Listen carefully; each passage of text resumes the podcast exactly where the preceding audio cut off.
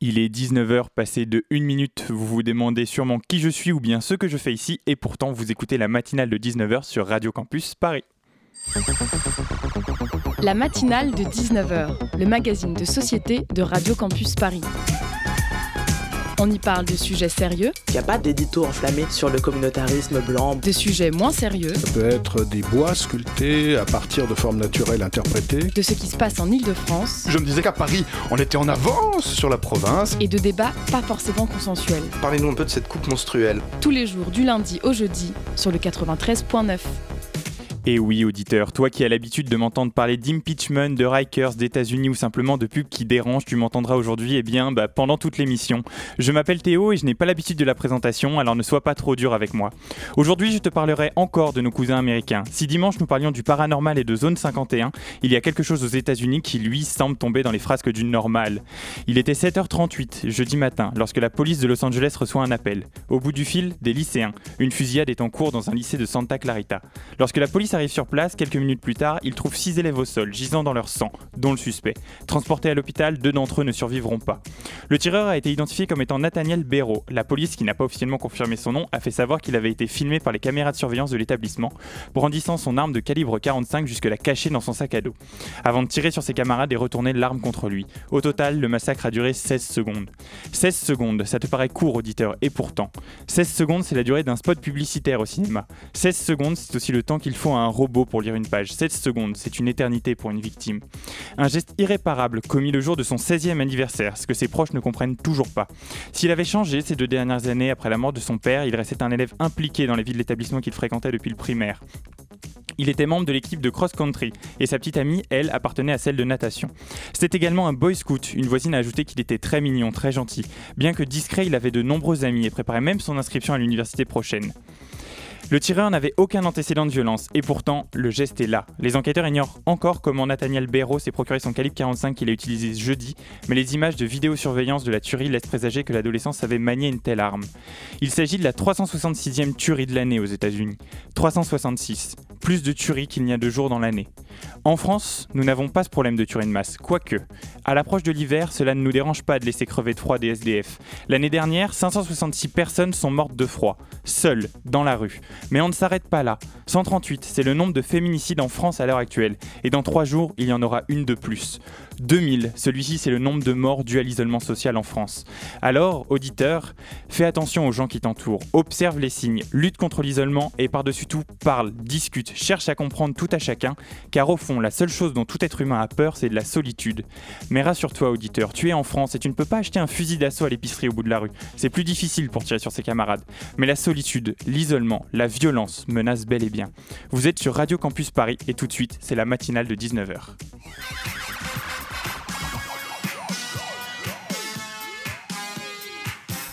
Ce soir, dans la matinale de 19h, nous te proposons un reportage exclusif réalisé par Tessa de la, rédaction de Radio Campus Paris sur les réfugiés syriens dans un camp du Kurdistan iranien. Puis nous recevrons dans le Zoom Fanny Lesbros, journaliste scénariste de la bande dessinée Un bébé nommé Désir. Enfin, Simon viendra nous présenter une sélection de la fresh list de Radio Campus Paris de ce mois-ci. Mais restez avec nous dans la matinale de 19h sur le 93.9 puisque nous recevons Michel Lejoyeux, professeur de psychiatrie et président du syndicat des médecins des hôpitaux de Paris un personnel à bout de souffle. C'est le constat que vous faites également, Frédéric Adnet. Tout à fait. Hein. L'hôpital public vit une crise sans précédent. Et je crois que même le mot crise est, faible pour euh, décrire ce que l'on vit euh, tous les jours dans l'hôpital public. On a l'impression que tout un système euh, s'écroule brutalement. Euh, on a maintenu un système avec une nouvelle gouvernance, avec de, nouveaux repères, de nouveaux paradigmes depuis une dizaine d'années. Et là, on est au bout du bout. Et l'hôpital public, bah, tout le monde s'en va. Et pour faire euh, une IRM, un scanner pour un patient hospitalisé, quelquefois, c'est une semaine une semaine.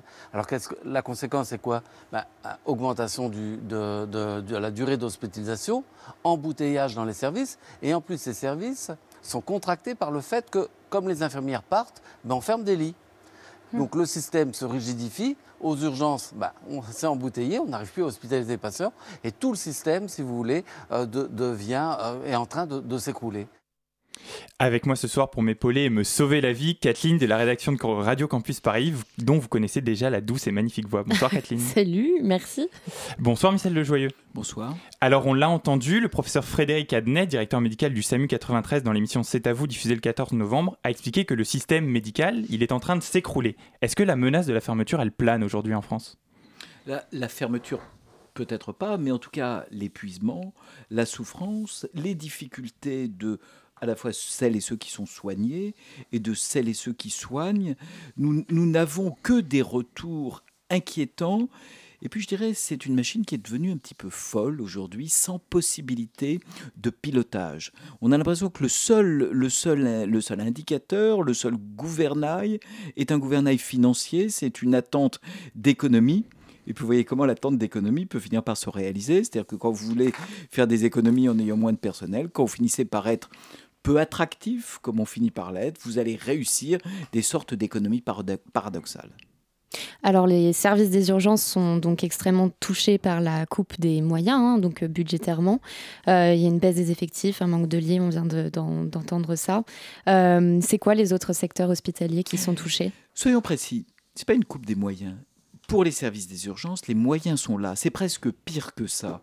Les moyens sont là, mais c'est devenu tellement dur, tellement compliqué, tellement violent que plus personne n'a envie d'y travailler, plus personne n'a le courage d'y travailler. vous voyez, on est arrivé à cette folie du système où finalement même nos moyens, même nos postes qui étaient attractifs, moi j'ai été interne à l'assistance publique, chef de clinique, c'était le rêve. À chaque étape qu'on franchissait, on se disait que c'était une vraie réussite professionnelle.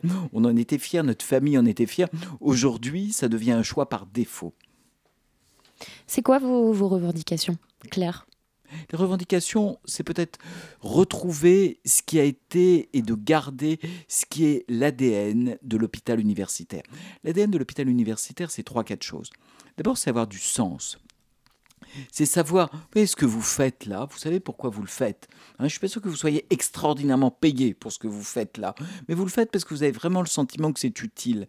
Nous, on ne peut continuer à travailler qu'avec ce sentiment d'une utilité d'un service de la santé publique. La deuxième chose, moi je suis professeur, professeur à l'Université de Paris, j'ai envie de transmettre, envie de former et envie d'innover. L'université, c'est à la fois la formation et l'innovation. Aujourd'hui, on est tellement en difficulté, avec des plannings tellement tendus, que quand quelqu'un va pas bien, ce qui va être la variable d'ajustement, ça va être l'innovation et l'attention. Donc retrouver le sens, retrouver l'innovation, et puis retrouver aussi une certaine capacité à piloter. Vous voyez, vous faites vos programmes, vous. Vous imaginez si on vous disait, les programmes sont faits de manière centrale, et vous n'avez pas accès au programme, vous allez arriver ce soir, et vous allez découvrir de quoi va parler l'émission. C'est un peu ça la situation aujourd'hui.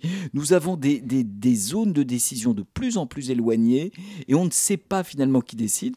L'idée simple pourrait être que celles et ceux qui soignent décident de, de la manière la plus adéquate de soigner. Donc de l'autonomie de soins, des moyens bien sûr, et retrouver le sens et l'innovation. Alors, vous, vous parlez justement d'innovation. La ministre de la Santé, dans le journal du dimanche, a expliqué que euh, bah, elle voulait euh, permettre aux chefs de service eux-mêmes de prendre des décisions. Est-ce que c'est ce que vous attendez ou est-ce qu'il faut aller au-delà? Bah, Le problème, ça dépend quelle décision. Si on est dans une telle nasse budgétaire que la décision est de savoir si vous devez vous couper le bras gauche ou le bras droit, ou si vous devez fermer le service du premier ou du deuxième étage, c'est une décision formidable. Mais c'est pas tellement celle-là qu'on a envie de prendre. Donc, il y a quand même une première étape qui est une étape budgétaire.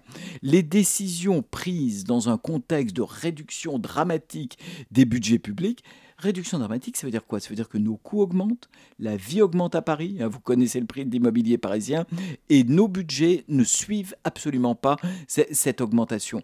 Donc, décision, oui, bien sûr, on la demande pour faire des choix, mais tout ça dans une ambiance qui ne soit pas une ambiance financière mortifère. Alors, euh, fin novembre, euh, Agnès Buzyn va rendre publique une liste de, plusieurs mesures sur l'hôpital euh, qui font partie du coup du, pacte de refondation des, urgences. Vous, vous en attendez quoi et vous en espérez quoi?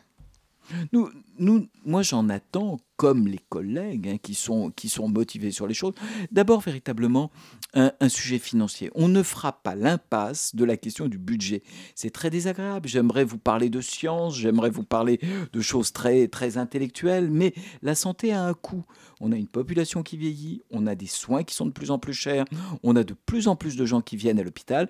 Donc, il n'y a rien à faire. On a beau être des magiciens, des, des professeurs extraordinairement imaginatifs, sans ces budgets, sans une revalorisation, on n'y arrivera pas. Vous savez, la médecine, c'est un peu un mercato. Hein, les, soignants, infirmiers, médecins vont quand même aller là où ils sont le mieux payés. Et il ne s'agirait pas d'espérer qu'ils restent dans nos hôpitaux publics s'ils continuent à être si moins tellement moins bien payés que dans d'autres secteurs. Donc vraiment, cette question-là, elle n'est pas poétique, elle est, elle, est, elle est un peu basique.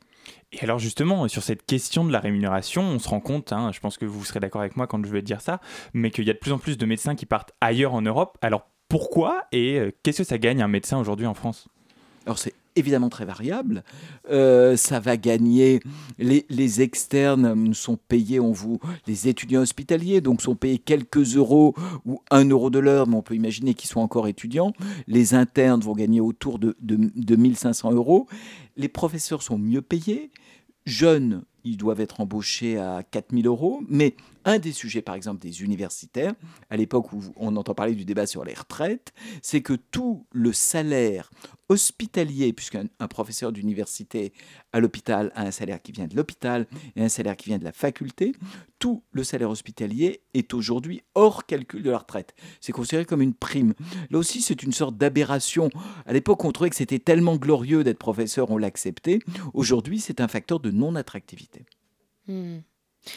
Euh, il y a une tribune du JDD qui a été publiée du coup euh, le 10 novembre dernier et euh, 13, 13, médecins appelaient à, l'arrêt de la facturation des, des, donc à l'acte, pardon, facturation à l'acte. Est-ce que vous pouvez nous expliquer ce que c'est et c'est quoi le, le, problème avec ce type de facturation?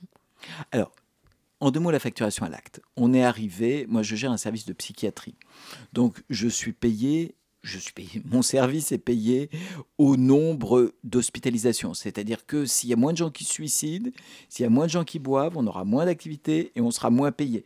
Vous voyez, une sorte d'aberration où, au fond, plus on fait d'actes, plus l'hôpital est payé. Alors qu'on sait bien que la santé, c'est aussi de la prévention. Il y a des tas de modèles asiatiques où on paye son médecin quand on va bien. Donc nous sommes dans un système de paiement à l'acte qui, par essence, est inflationniste. Il est parfaitement adapté à des actes de petite chirurgie, par exemple des actes simples. Les gens ont un acte programmé, on va payer à l'acte. Mais c'est pas du tout adapté à la santé globale. Vous imaginez pour des étudiants, imaginez un centre de santé étudiant qui ne soit payé qu'en fonction des actes médicaux qu'il va réaliser sur les étudiants il vaut bien mieux avoir des mesures de prévention, d'information, d'éducation pour la santé. Tout ça n'est pas facturé. C'est à compte d'auteur. Donc aujourd'hui, nous sommes dans un système assez fou où pour qu'un hôpital gagne sa vie, c'est-à-dire soit équilibré, ça ne veut pas dire grand-chose, parce que de toute façon, on est une structure publique, mais pour qu'il soit équilibré, il faut qu'il fasse de l'activité comme une entreprise, et l'activité qu'on attend, c'est une activité uniquement de soins. Donc quand un malade est lourd, quand un malade est sans papier, quand un malade est socialement massacré, c'est nous qui le prenons, évidemment. On refusera personne, ça c'est notre ADN, hein, c'est le sens de notre engagement. Mais ceux-là vont faire, le mot est ignoble, perdre de l'argent à l'hôpital. Et alors justement, cette tribune, elle parle aussi de surconsommation de soins, donc c'est finalement aussi ce que vous dites. Et, euh, et euh, finalement, avec aussi l'arrivée dans les années 2000 de euh, l'hôpital entreprise, la notion d'hôpital entreprise. Et donc les 13 médecins qui ont rédigé cette tribune, ils s'interrogent aussi autour de la destruction du service public hospitalier. et donc ils s'interrogent autour d'une destruction volontaire. c'est quoi votre ressenti par rapport à ça? Est-ce que finalement l'État n'est pas en train de détruire volontairement le service public pour que finalement le, le, le secteur privé je, engrange des bénéfices. Je, je, lui laisserai le crédit de penser que c'est plus de, de l'incompétence et une série de, une série de mauvais choix on est en manque de médecins, on ne forme pas de médecins. Vous il y a peut-être des étudiants en PACES, en première année de médecine, qui nous écoutent. On n'en prend que 20%, 25%, alors que nos hôpitaux manquent cruellement de médecins. Vous imaginez si on vous racontait un truc comme ça, ils vont jusqu'en Roumanie, en Belgique, se former. Donc, étape par étape, on s'est dit, réduisons l'offre, et, du coup, on, on réduira les coûts. Mais c'est pas juste une mesure là, enfin c'est pas une décision qu'on va qu'on va simplement appliquer à ce gouvernement, c'est vraiment le résultat d'une série de choix où on n'a pas pris en compte l'importance de la santé et, le coût de la santé et on en arrive là aujourd'hui. Et, est-ce que cette mesure-là, est-ce que, en gros, est-ce qu'il faut en finir avec le numerus clausus des étudiants en médecine pour avoir des médecins aujourd'hui en France? Bah, Le souci de le, souci de cette de ce numerus clausus, en tout cas, là c'est vraiment une autre question, c'est que ce sont des effets à 10 ans. Hein, quand on fait rentrer un étudiant en première année, il va être vraiment opérationnel dix ans plus tard. C'est difficile de faire des, prévisions. En tout cas, ce que je sais aujourd'hui, c'est que dans mon service, j'aurai plus de médecins, qu'évidemment, on aurait une, meilleure réponse, et, en région, et dans des tas d'endroits de déserts médicaux.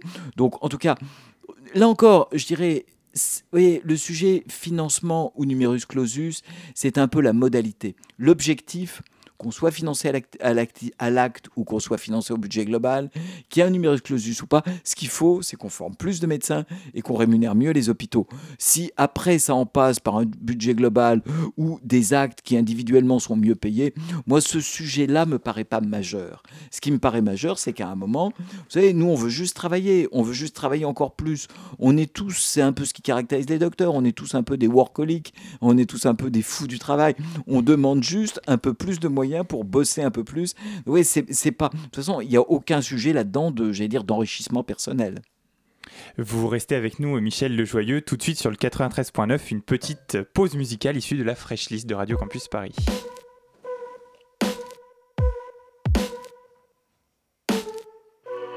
C'est qu'un manège qui grince l'échec, il tourne une piège, tu me laisses dedans. Je suis le petit chien en bout de ta laisse, t'es la petite chienne qui me saigne. On se tourne après, près des vieilles dames. J'ai ton portrait tatoué dans le crâne.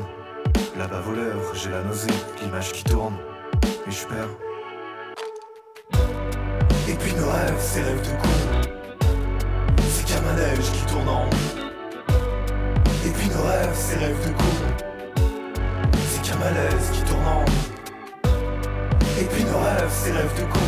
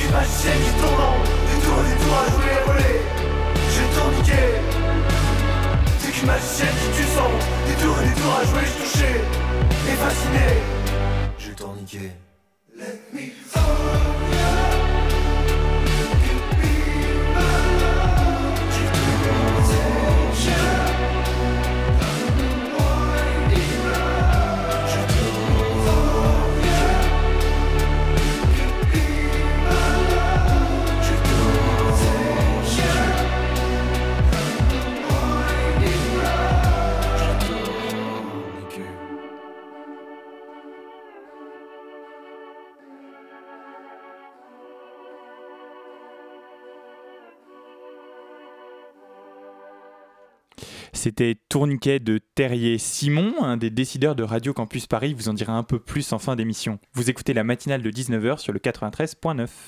La matinale de 19h sur Radio Campus Paris. Alors, euh, on, on, en parlait justement euh, juste avant la pause et un peu pendant la pause. Euh, Michel Lejoyeux, aujourd'hui, vous nous parlez de l'APHP et vous nous expliquiez que un des problèmes aujourd'hui, c'est que c'est pas le médecin qui décide à l'hôpital. Oui, mais ça a été vraiment organisé comme ça. On a une structure où, et c'est la loi HPST, Hôpital Patient Santé Territoire, hein, euh, qu'avait fait Madame Bachelot, où, où, ils avaient dit il faut un patron à l'hôpital, et par définition, ça ne doit pas être un soignant. On nous a mis dans une espèce de position d'immaturité, hein, comme si on était des gamins incapables de, de décider de l'organisation des soins. Et le résultat, c'est quoi? On ne veut pas décider pour décider. Le résultat, c'est par exemple une centralisation à tout va. Le mode modèle idéal, c'est un building au centre de Paris qui fait toute l'hospitalisation. Alors vous ferez certainement des économies, mais c'est pas comme ça que ça, se ça marche. L'hôpital, c'est un soin de proximité. Le soin est un soin de proximité. L'autre chose, c'est de mettre dans des équipes ensemble des gens qui s'entendent pas, en disant bah, ils finiront bien par s'entendre. La réalité, si on, c'est que si on met à côté de vous, vous entendez bien avec votre collègue? Hein oui, oui. Voilà. Si on vous mettait tous les, si on mettait, je vois, ouais, ça se passe très bien visiblement entre vous. Eh ben, c'est pas le cas à l'hôpital. On va imposer à des gens qui n'ont pas forcément envie de travailler ensemble, qui n'ont pas forcément les mêmes intérêts scientifiques, les mêmes histoires, de travailler ensemble avec, une, avec un vrai mépris des, affinités humaines, des orientations scientifiques.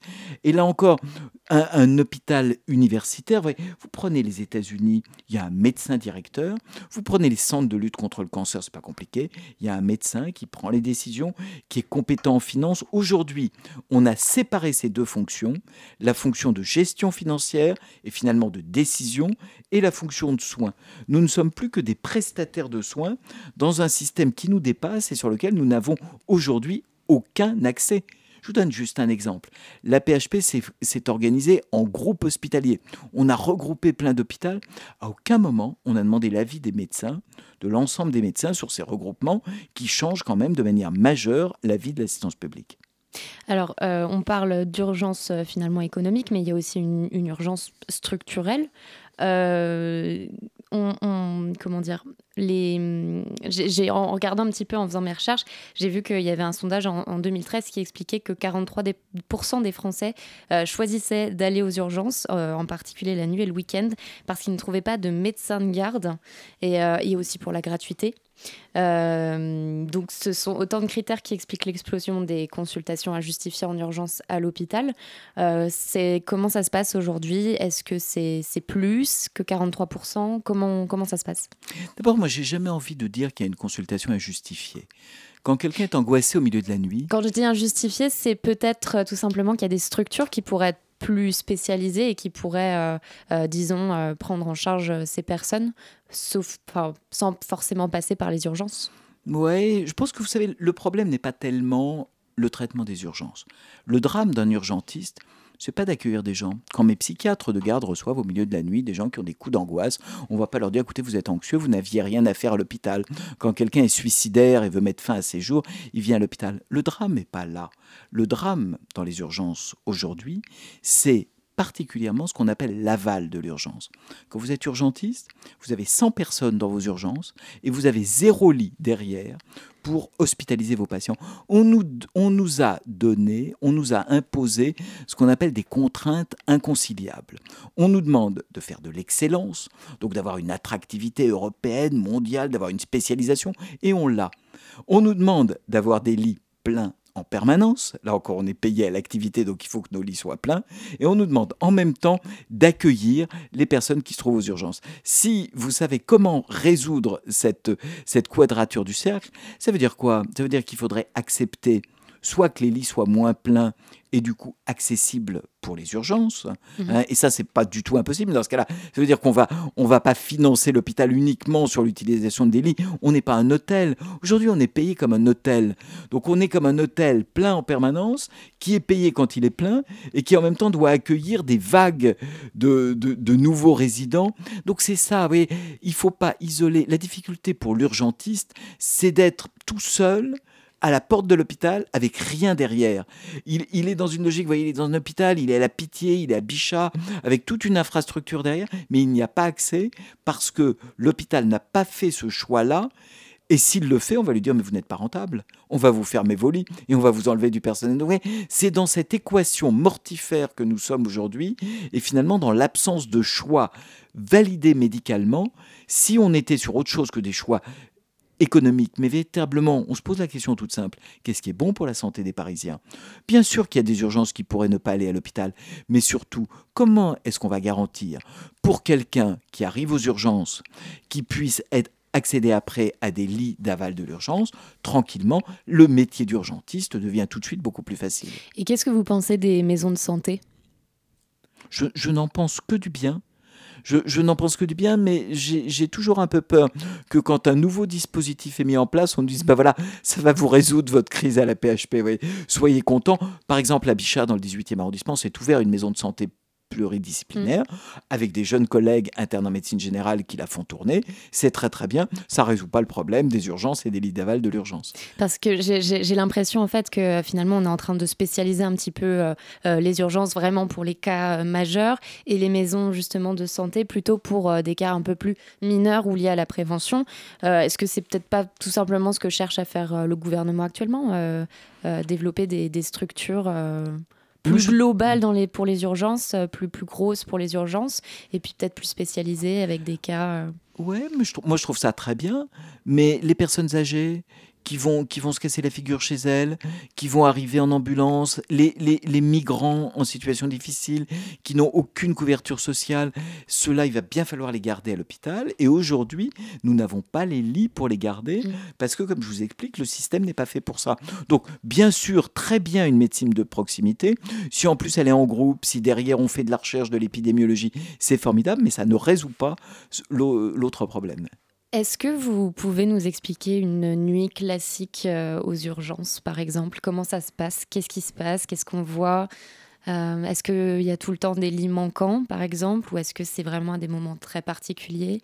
Alors, ce qui est formidable, c'est qu'il n'y a pas de nuit classique aux urgences. euh, le, le, jour, le jour où on vous amène, c'est extrêmement calme. Vous dites, mais vraiment, il s'énerve pour rien. La, le, le, classique est dans l'imprévisible. Voyez, c'est le, par définition, il n'y a pas d'autre structure comme ça. Ouverte, sans aucune limite. Donc, le classique, ça peut être un soir de match. Moi, j'ai des urgences porte de Saint-Ouen. Un soir de match au grand stade. Toute une équipe de supporters totalement alcoolisés qui se sont cassés la figure et qui vont arriver aux urgences. Ça peut être, et on l'a vu, les, les suites de manifestations. Donc, nous sommes l'ouverture sur la population générale, avec par définition l'imprévisibilité. Et moi, je vois, je fais pas beaucoup de, je passe pas beaucoup de nuits aux urgences, mais mes médecins me le disent au retour. C'est jamais deux fois la même chose. C'est cette, aussi cette imprévisibilité et cette disponibilité qui est, qui est extraordinaire. On voit des choses quand même étonnantes. C'est qu'en fonction des heures, les types de demandes ne sont pas les mêmes. Vous voyez les demandes aujourd'hui à l'heure du déjeuner, le stress professionnel, les gens qui n'en peuvent plus. Et puis il y a les urgences de la grande nuit, où là sont, sont complètement des, des, des, cho des, choses différentes, vous des situations différentes. Alors vous, vous venez de nous en parler, vous nous expliquez que vous êtes une porte ouverte, que vous accueillez des manifestants, que vous accueillez aussi des personnes alcoolisées.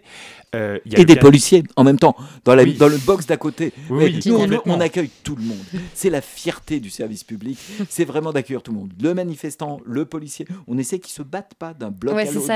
Mais, mais c'est ça l'âme du service public. C'est d'accueillir celui qui est très riche et, ce, et celui qui n'a pas de papier. C'est ça l'ADN de, de l'assistance publique hôpitaux de Paris. C'est pour ça qu'on y est, nous. Et justement, vous venez juste de nous le dire, vous essayez de faire en sorte qu'ils ne se battent pas. Est-ce qu'aujourd'hui, le personnel médical, il est formé aux violences à l'hôpital? Parce que ça a été le cas il y a 2-3 ans, où euh, vous faisiez une grève justement pour lutter contre ces violences à l'hôpital.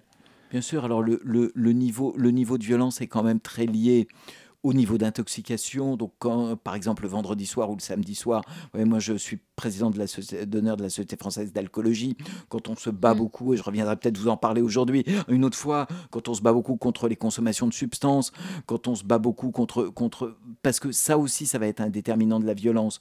La précarité, évidemment, qui est un déterminant de la violence.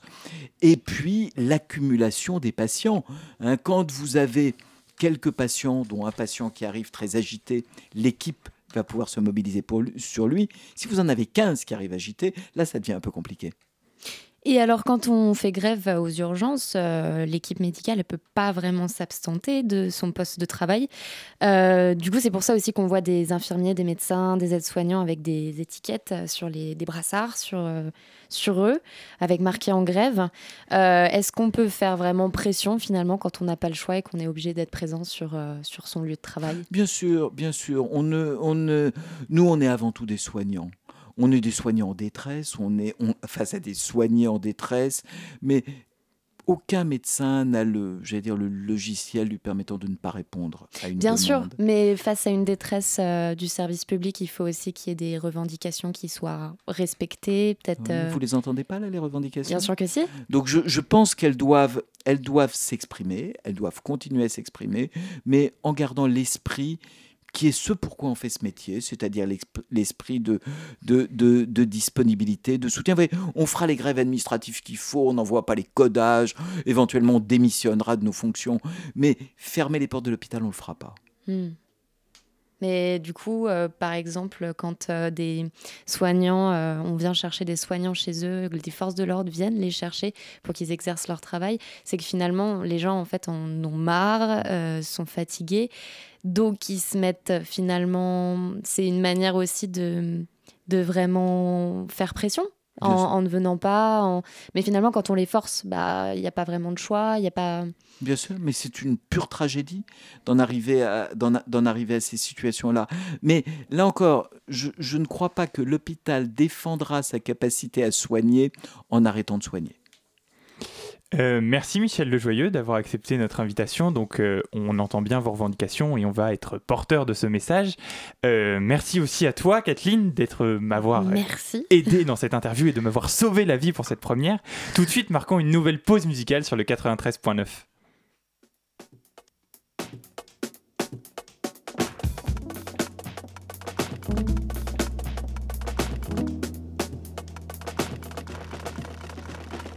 Tuesday morning, everyone's asleep, but I'm still grooving.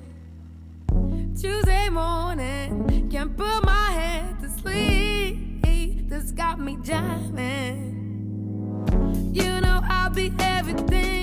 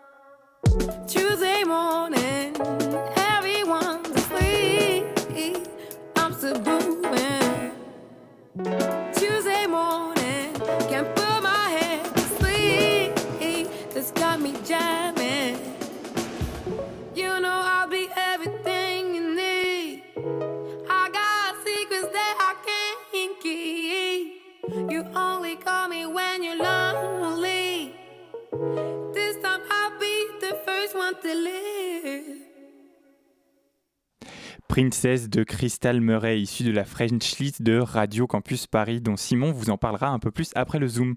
Vous écoutez la matinale de 19h sur le 93.9. La matinale de 19h. Du lundi au jeudi sur Radio Campus Paris. Euh, bonsoir Théo, bonsoir euh, Fanny Lesbros et bienvenue à la matinale de 19h. C'est à présent l'heure du Zoom. Euh, alors Fanny Lesbros, vous êtes journaliste et vous venez aujourd'hui nous parler de la bande dessinée Un bébé nommé Désir qui sortira demain en librairie. Cette BD, vous êtes la scénariste et Pauline Aubry la dessinatrice. Avec ce livre, vous posez une question simple, pourquoi fait-on des enfants? Euh, Pour y répondre, vous appuyez sur votre expérience personnelle.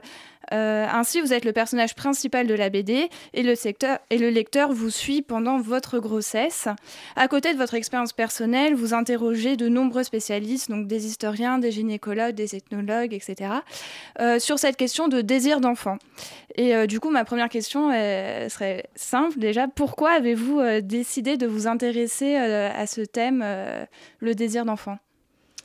Euh, bah, c'est une bonne question. Euh, ça fait 4 ans là, que je bosse sur, le, sur cette BD, alors du coup, il faut revenir en arrière. Euh, au tout début, en fait, au tout début, ce qui m'a intéressé, c'était les, les couples de femmes qui faisaient des PMA à l'étranger. Et je voulais les suivre, et je voulais même faire une, une BD sur elles. Et en fait, à force de faire des témoignages, j'ai fait, je sais pas, peut-être une trentaine de témoignages avec elles.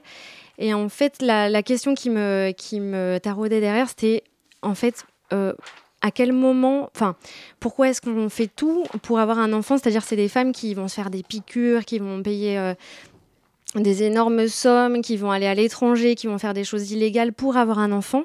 Et je me disais, bah, finalement, moi, j'ai eu un enfant du premier coup, euh, sans vraiment me poser la question. Et voilà, si moi aussi j'avais été à leur place, est-ce que moi aussi ça m'aurait rendu dingue en fait de ne pas avoir d'enfant? Et du coup, je me suis dit, ah, mais en fait, c'est intéressant sur le désir. Euh, voilà, parce qu'il y a un contexte bah, de la PMA, mais il y a aussi le contexte de la collapsologie. Enfin. Il y a plein de, plein de jeunes aujourd'hui qui se disent est-ce que j'ai envie d'avoir un enfant dans ce monde? Et hum, voilà, plein de choses. Et le, désir, c'est tellement important euh, quand on fait un enfant que. Euh, voilà, enfin, là, le petit garçon là, qui est, dont je parle là, dans la BD, qui a maintenant aujourd'hui 5 ans, euh, tout le désir que j'ai eu pour lui, c'est- quelque chose qui porte aussi encore mon regard que j'ai en- envers lui et c'est quelque chose qui le fait grandir. Et je, pense qu'on est, on est tous nés d'un désir de, parents et, c'est- ch- chaque désir est différent suivant, suivant les familles, suivant nos trajectoires. Et voilà, c'est quelque chose qui m'intéressait. Bref. D'accord. Et justement, en tant que journaliste, alors vous êtes habitué à recueillir euh, l'information et les propos des autres. Euh, pourquoi vous avez choisi euh, dans ce livre de faire vivre cette histoire à partir de votre expérience personnelle et pas à partir du coup des nombreux témoignages que vous avez euh, récoltés, comme vous l'avez euh, dit précédemment? Alors au tout début, je voulais faire que un travail journalistique et c'est ce que c'est ce que j'ai fait. Je voulais je voulais interviewer des experts et tout ça. Et en fait, euh, il y a un auteur de bande dessinée qui s'appelle Mathieu Sapin, qui est un auteur euh, bien connu maintenant, qui a, travaillé sur euh, François Hollande, qui a travaillé sur la, sur la, sur plein de, qui a fait plein de BD sur la politique. Et j'ai eu la chance de, de bien le côtoyer et lui a suivi mon travail, m'a épaulé et il me disait bah c'est bien ce que tu fais mais ça manque de fil rouge et n'hésite pas à raconter toi aussi ton histoire personnelle un petit peu.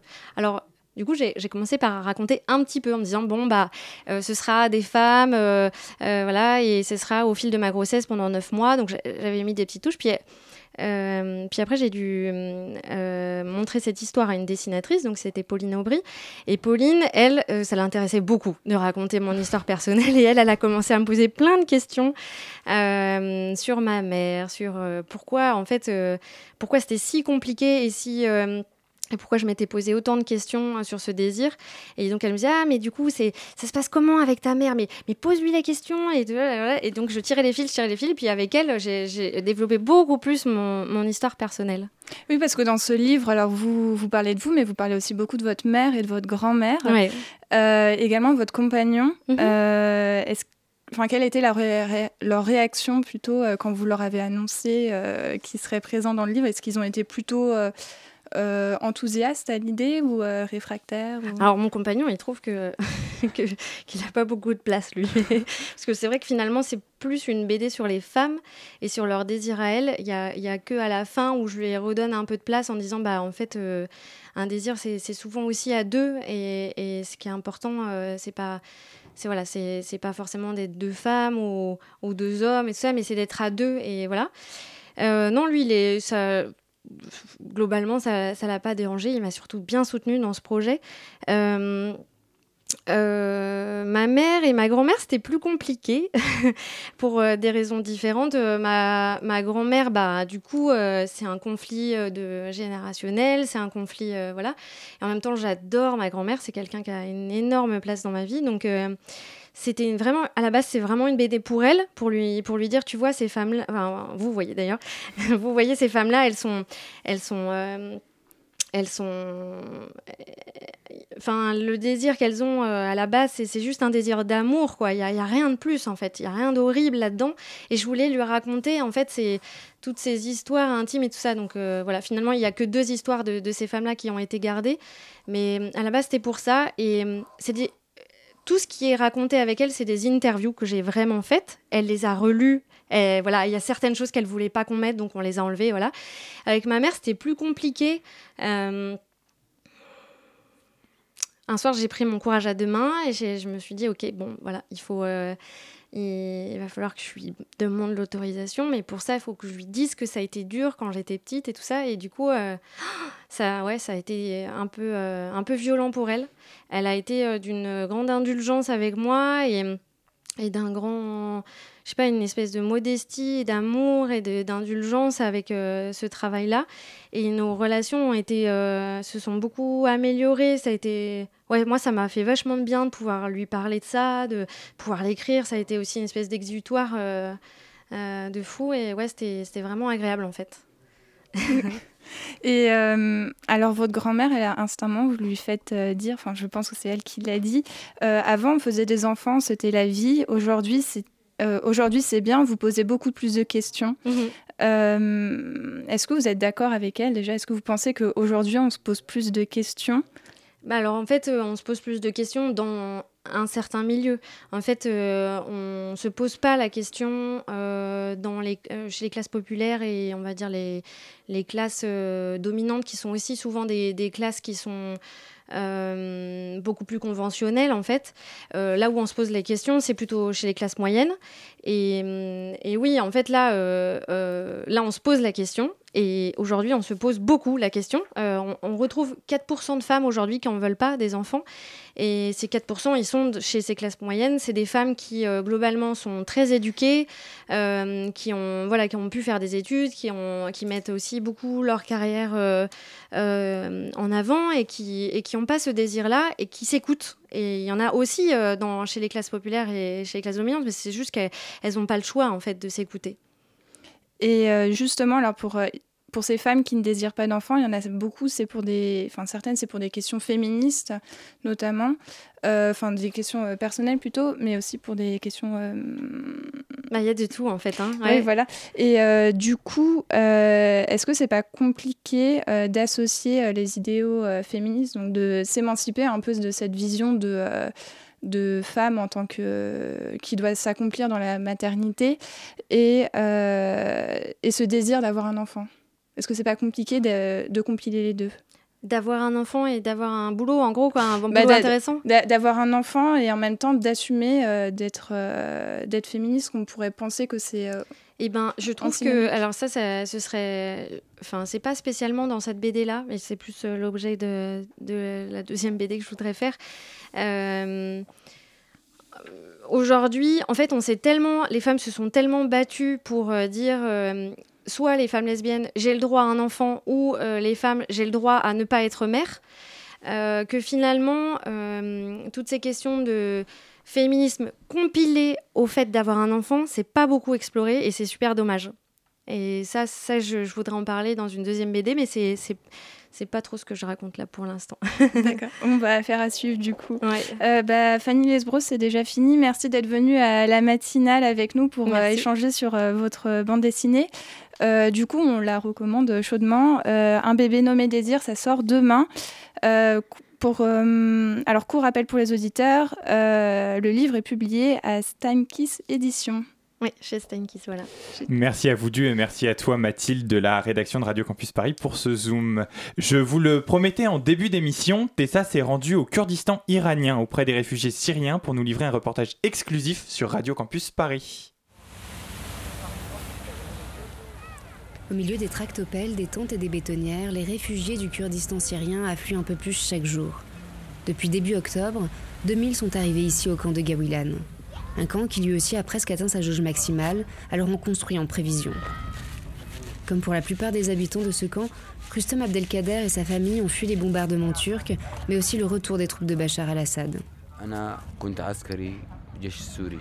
J'étais un soldat dans l'armée syrienne, mais j'ai déserté. Si je retourne en Syrie maintenant, ils vont me pendre. Je ne veux pas être pendu. Je veux aller en Europe ou n'importe quel pays qui nous accepte, le Royaume-Uni ou le Canada.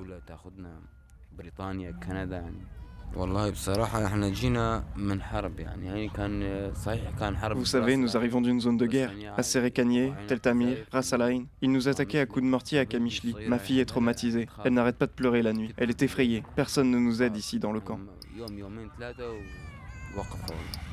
Lui aussi redoute l'arrivée de l'hiver, les températures frôlent déjà les 0 degrés en pleine nuit. Ça va être très compliqué dans les mois à venir. Les tentes ne sont pas isolées, les nuits sont glaciales, le vent et la pluie rentrent à l'intérieur. Franchement, cet hiver, nous allons tous mourir. L'accès aux soins est également problématique, le centre médical est débordé et manque d'équipement.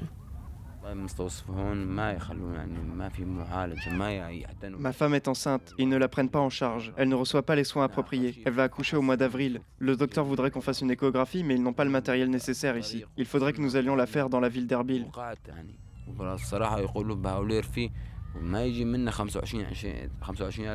Mais c'est beaucoup trop cher, entre 25 et 30 dollars, la somme dont nous avons besoin pour vivre une semaine dans le camp. J'espère vraiment qu'on va pouvoir partir du Moyen-Orient et avoir notre bébé en Europe.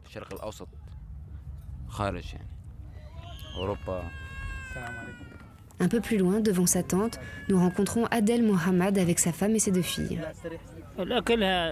Normalement, on nous distribue trois repas par jour, mais ils viennent tout juste de nous dire qu'aujourd'hui serait la dernière fois. On ne sait pas ce qu'il va se passer. Nous sommes beaucoup à être dans cette situation. Vous savez, je suis malade. J'ai eu une opération à cœur ouvert. Je ne peux rien faire. Je ne peux même pas essayer de trouver du travail.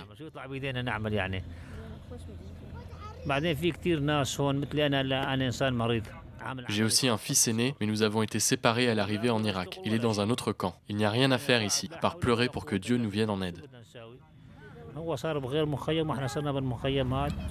Car pour le moment, difficile de sortir du camp.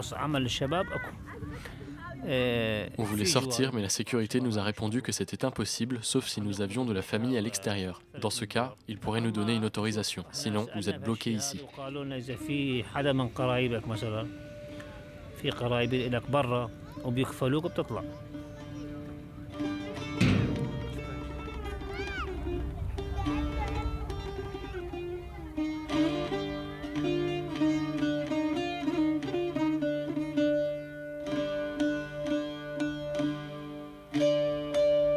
La semaine dernière, un homme s'est immolé par le feu dans le camp voisin de Bardarache. Les autorités refusaient de le laisser sortir. Depuis la guerre civile syrienne de 2011, l'Irak fait face à une crise migratoire et accueille déjà plus de 230 000 réfugiés syriens.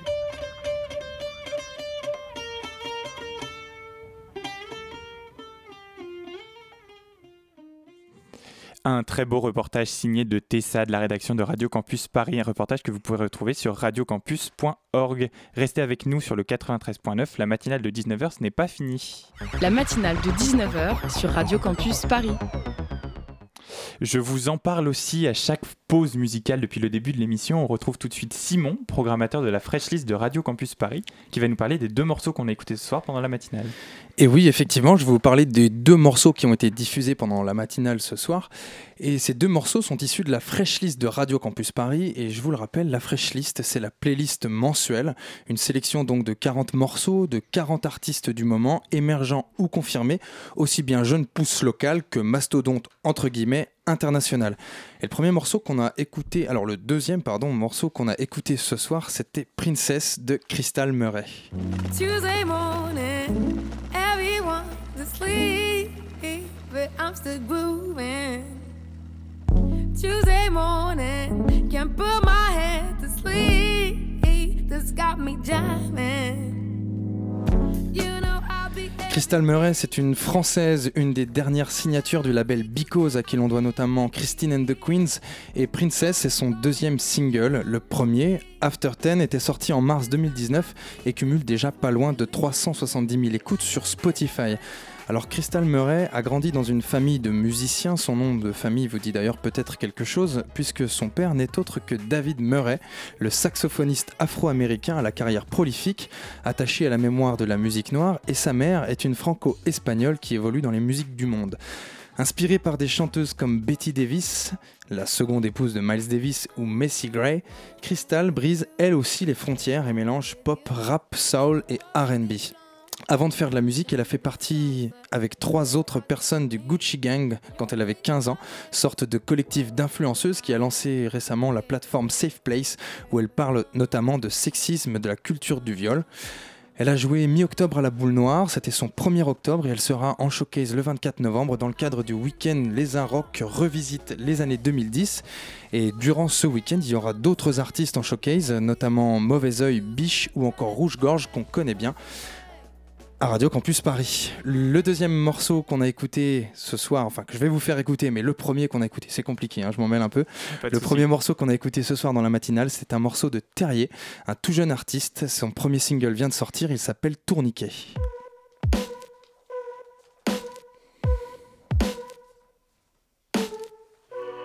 C'est qu'un manège qui grince l'échec.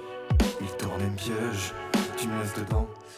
Une voix rauque, des textes crus, un clip en noir et blanc, une esthétique plutôt froide et sombre à la première écoute. On pense euh, notamment à King Krul par la voix, on pense aussi en français à Grand Blanc ou à Fauvre, euh, qui sont d'autres références. Son premier morceau, sorti en toute indépendance le 18 octobre dernier, cumule déjà pas loin de 10 000 écoutes sur Spotify et 10 000 vues sur YouTube, ce qui est un score honnête pour un premier single d'un artiste non signé. Il sera le 28 novembre au pop-up du label avec d'autres artistes, notamment 30 qui étaient invités il y a quelques jours sur Radio Campus Paris. Et il sera également au bar en trans samedi 7 décembre à la place, euh, qu'on connaît bien puisque l'année dernière déjà au bar en trans jouait Meudy Monk et PR2B qu'on a programmé dans la Fresh List. Merci Simon pour ces précieuses explications. Et c'est alors que j'entends les douces notes du générique signant la fin de ma première en tant que présentateur de la matinale qui est en train de pointer. Il est venu le temps pour moi de vous dire au revoir. Merci à Kathleen de m'avoir accompagné tout au long de la première partie de cette émission. Un grand merci à Tessa pour son reportage et à Simon pour sa chronique. Merci aussi à Mathilde pour le Zoom. Merci à Caroline qui m'a gentiment permis de vous parler ce soir dans sa régie. Et enfin, merci à Jules, notre coordinateur sans qui je ne serais jamais, je n'aurais jamais pu prendre le micro pour nous faire vivre cette séance. Il est notre muse, celui qui nous permet de nous exprimer. Jules, tu es trop bon et tu ne seras jamais assez remercié. Et enfin, merci à toi, auditeur, qui écoute la matinale de 19h si régulièrement. Tu nous motives. Je te remercie aussi de ne pas trop m'avoir jugé ce soir. Mais restez à l'antenne. Ce soir, c'est la demi-heure. Alors, Pitoum, de quoi ça parle? Eh bien, ce soir, on va parler du monopole de la violence légitime dans la demi-heure et ça va être euh, rigolo avec plein de sons de Camelot comme d'habitude. Eh bien, je te dis à plus tard et surtout, sortez couverts.